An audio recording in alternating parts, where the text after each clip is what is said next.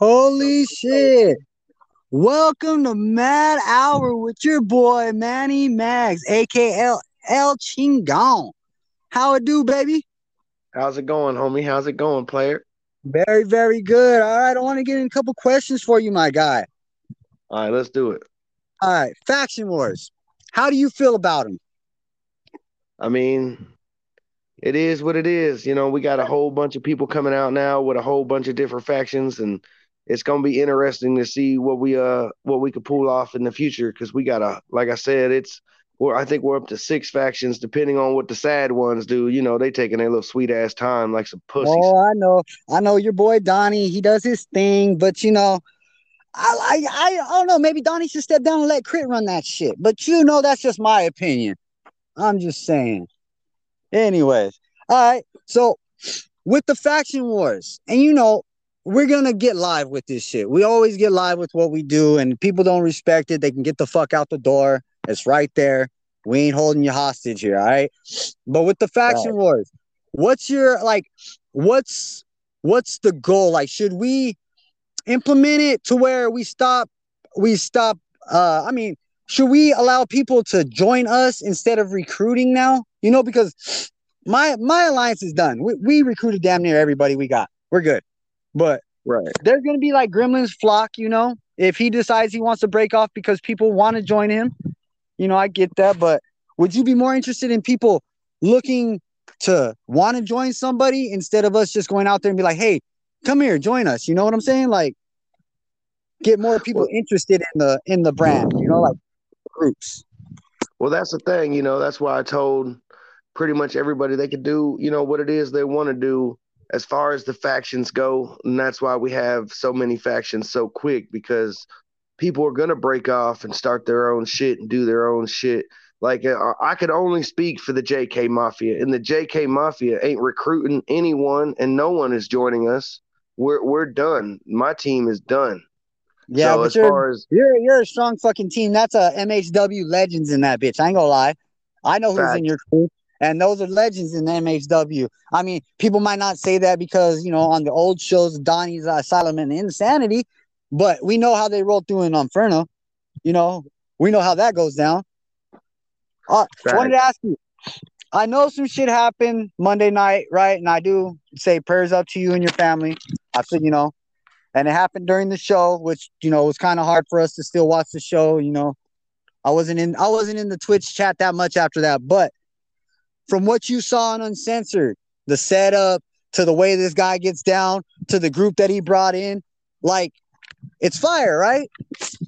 Like my uh my honest opinion on uncensored is it's absolutely uncensored. And yeah. I definitely love the platform, man. Sponge has got his shit down pat. That's like the new Morpheus of Madhouse Wrestling. You know what I'm saying? Like and he said, Sponge you know has got his shit on point, bro. So like the first stream he's done in like like I don't even know since the last time he said he streamed, and he said like well, years ago or some shit.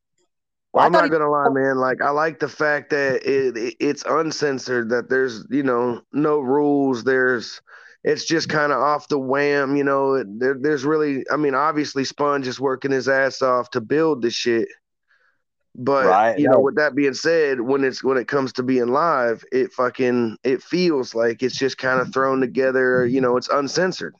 So like, I love it, bro, and I love Sponge. He is, I think Sponge is fucking hilarious. He, I'm not gonna lie, he's great for the brand. Like he brought in everything we're asking other motherfuckers to bring in. He hasn't stopped. If anything, he's been making motherfuckers get scared and run. Facts. you know what I'm saying? Like that's what we need in Madverse. If you're listening to this podcast today, you need to know this. We are about the shits. We are about to kick your fucking ass in the teeth. And we don't give a fuck. You walk in the door, you might just walk the right the fuck out because that's who we are. That's how we do it. We Facts. don't we don't play sensitivity, man. That's not our thing. All right, let me get to some other things. JK Mafia, we covered that. You know, you got you guys. That's gonna be that's gonna be a killer faction. I'm not gonna lie. I saw it. I think I think it's gonna be a killer faction. Now I like you. You guys are gonna be a dominant force. So we'll see how that plays out on the other. All right, let's go. You know, that's why I took. That's why I. That's why I brought together who I did. The, I brought, you know, the Burning Dutchman. I brought uh, mm-hmm. Big D. I brought Iggy because of the fact that they were um originals. You know, they were Madhouse wrestling legends. They were all there when when Inferno first popped off. When before Inferno, when I was just running a Madhouse show, like um those guys are my real life brothers in real life. I actually have the Burning Dutchman in my head right now, talking shit as I'm on the uh, interview with you. I believe um, it. Like we, you know, that's why I said everybody break off, do their own thing. You know, build your own career. You don't, you don't have to be a follower here in Madhouse. You could do whatever the hell you want to do, and that's the best thing about it. You see, like that's why we had so many factions come up so fast. Like as far as like what the sad ones is gonna do, I re- I really don't give a fuck, man, because when it comes down to it, I only got four people that that really matter. You know what I'm saying? Yep. Like, so my faction, we don't recruit people. Okay, we don't need new right. people, bro. We got, got we got some got? of the best legends in the industry. I feel you on that. I'm not lying there. That that's true. And like I said, I'm not like I already told Gremlin too. I won't hold anything if people join Gremlin's flock because, like I said, when I logo, I, I like the name. Logo. I was like, if you get anybody to join you, no problem, bro. I won't hold no, I won't hold no fucking hatred towards you. That's a new faction. Just remember, we will be, we will be friends. We can sit down, we can eat together. But when it's in the ring, I'm talking shit to you just like anybody else. Doesn't See, matter. That's the thing. That's what I'm trying. That's what we're really trying to build, man. Is we're trying to build a, a tight knit community that really just loves talking shit, man, and just eh, you know kicking ass, kicking ass, and kicking ass and talking trash, baby. That's the name of the game. So like that's why we're trying to basically weed out the the the fake people. You know what I'm saying? We don't need a bunch of people, not necessarily in the live stream because we're trying to get the live stream to as many pa- platforms as possible. But like in the Discord, we're trying to get it to where it's the people that are actually there that are actually interacting. Like you saw Sponge yesterday jump on there and was like, "Where the fuck y'all at, man? Gators live." Oh, you know see, I didn't saying? know. I was at work. Yeah, yeah, yeah, that's what I'm saying. People, that's the thing about the the the brand right now. It's like the faction wars, as far as the streams go, it's gonna it's gonna start taking over and um, especially on Inferno, you see, because I haven't even made the transition to the faction wars yet. I know because that, I still got the trios tournament going on. I know and no matter do. what, you know, faction mad ones, JK Mafia, oh, uh, Critical Factory, whatever the hell it is.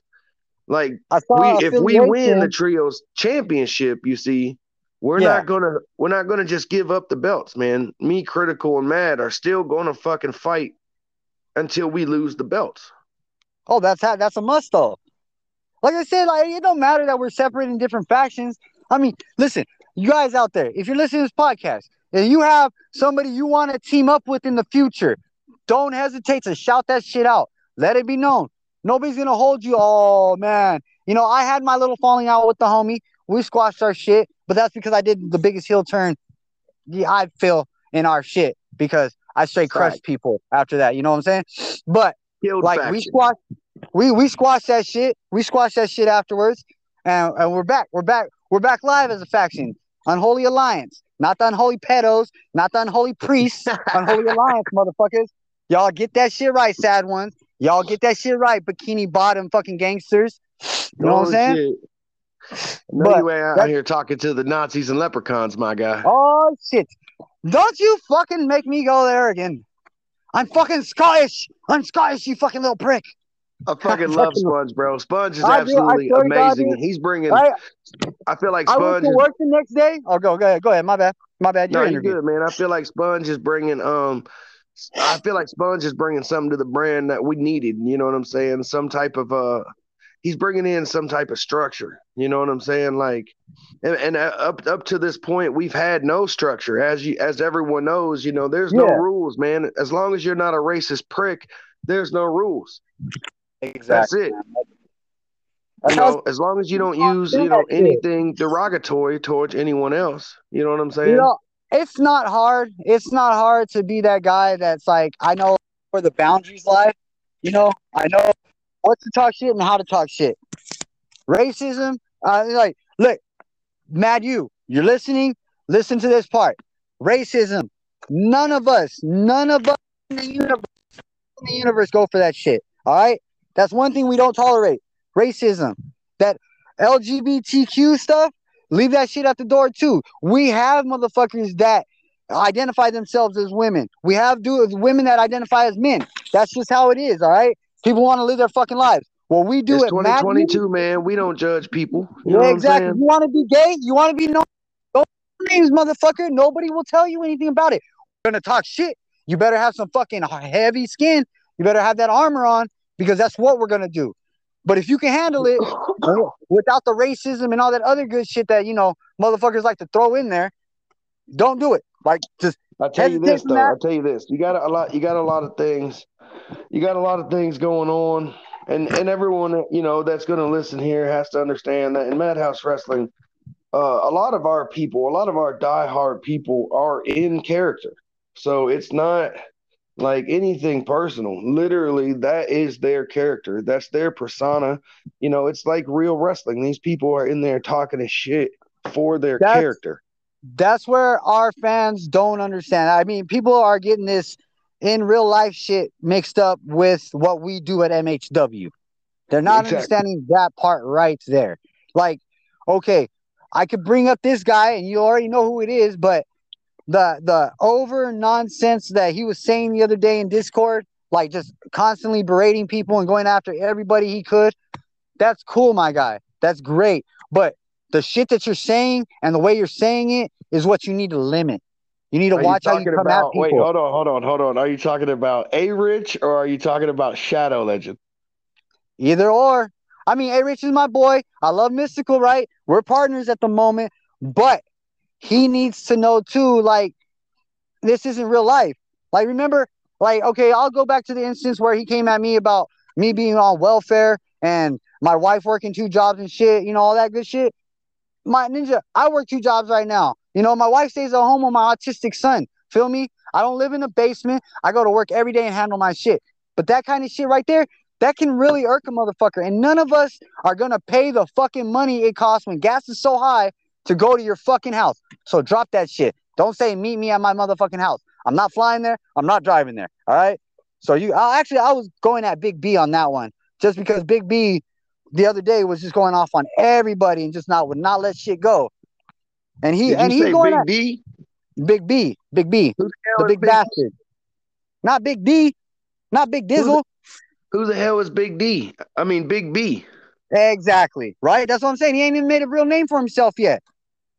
He made a name, but yeah, he wants to talk to everybody and talk trash about MHW. Like, like that was he doesn't understand the difference between Mad Ones and JK. There's two difference. There were there were branches there, bruh.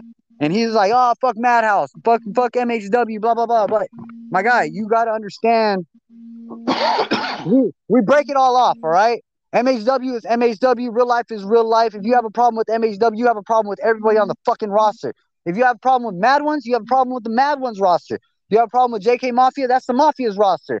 The Alliance has a roster. You feel me? Like, go at who you want to go at, but pick and choose wisely. Because my boy Big B, if you're listening to this, and I hope you listen to this before the show, you're not the business yet, dog. Get some fucking matches in, win some shit, all right, and then come back and start talking and hollering. The motherfuckers ain't gonna listen to that shit. You coming at Donnie and shit. You coming at motherfuckers you don't even know. Like. That motherfucker, hey, bro. Listen, all I'm Yo. saying is we got we we've been doing a lot of work. I'm gonna end it like this. We've been doing a lot of work, and we've been we've been all trying to help each other, man, build this brand to something great. You know what I'm saying? Make sure to go check out MHW underscore Inferno on Twitch so you don't miss any action on Inferno. Don Heyman Don underscore Heyman so you don't miss any of the Two new show Carnage. Gator Two Croc Gaming so you don't miss any radioactive. And make is. sure to go follow Fun Sponge 7000 so you don't miss that crazy ass show uncensored. It's absolutely hilarious. Everybody needs to go check it out. I promise you, you're gonna love it. If you like it enough, you could get in with us. Just know that we super toxic and we fucking we go hard every time. It's all about the action, and that's what it's about, baby. You know what I'm saying? But like, yes, I don't want to cut the interview short, but like, I got like an hour now. I got to get off and get ready for the show. I was gonna ask you about the card, but yeah, motherfucker. If you ask me, ask me about the card. Nah, no, I'm not. You're good. You're good. I'm gonna let you. What I'm gonna say is, if motherfuckers don't decide to watch Inferno today, then your ass won't know what's on the card, and you can suck a big fatty phallus penis, bruh. Soft as fuck. I don't give a fuck. I hope it's like a fucking elephant. All right, because big fact. What we, what we do, and we represent everybody. Fucking family. There ain't no hate, love. There ain't no love lost. None of that. Outside, motherfucker. Like I said, we could sit down, drink, and eat. All right. But when we in the ring together, fuck you in your face. All right, bro. Well, I love talking to you. We'll have a longer interview next time. We'll go over some reviews on the match and shit. Feel me? Yeah, hell yeah. Just uh like I said, just hit me up like you did and uh anytime. Like I said, it's just I got like an hour. I gotta get ready and fucking I got a lot of shit to do. I still gotta do some uh, tattoo work, you know. JK yeah. ain't never closed. Yo, bro, bro, I'm telling hey, don't forget to alter my character if you can. No, I got you, bro. I got you. All but right, I'll see you in the show. Hell yeah, sir. You have a blessed one. Thank you for joining me. Yes, sir. Thank you. Yeah, no problem, man. Later.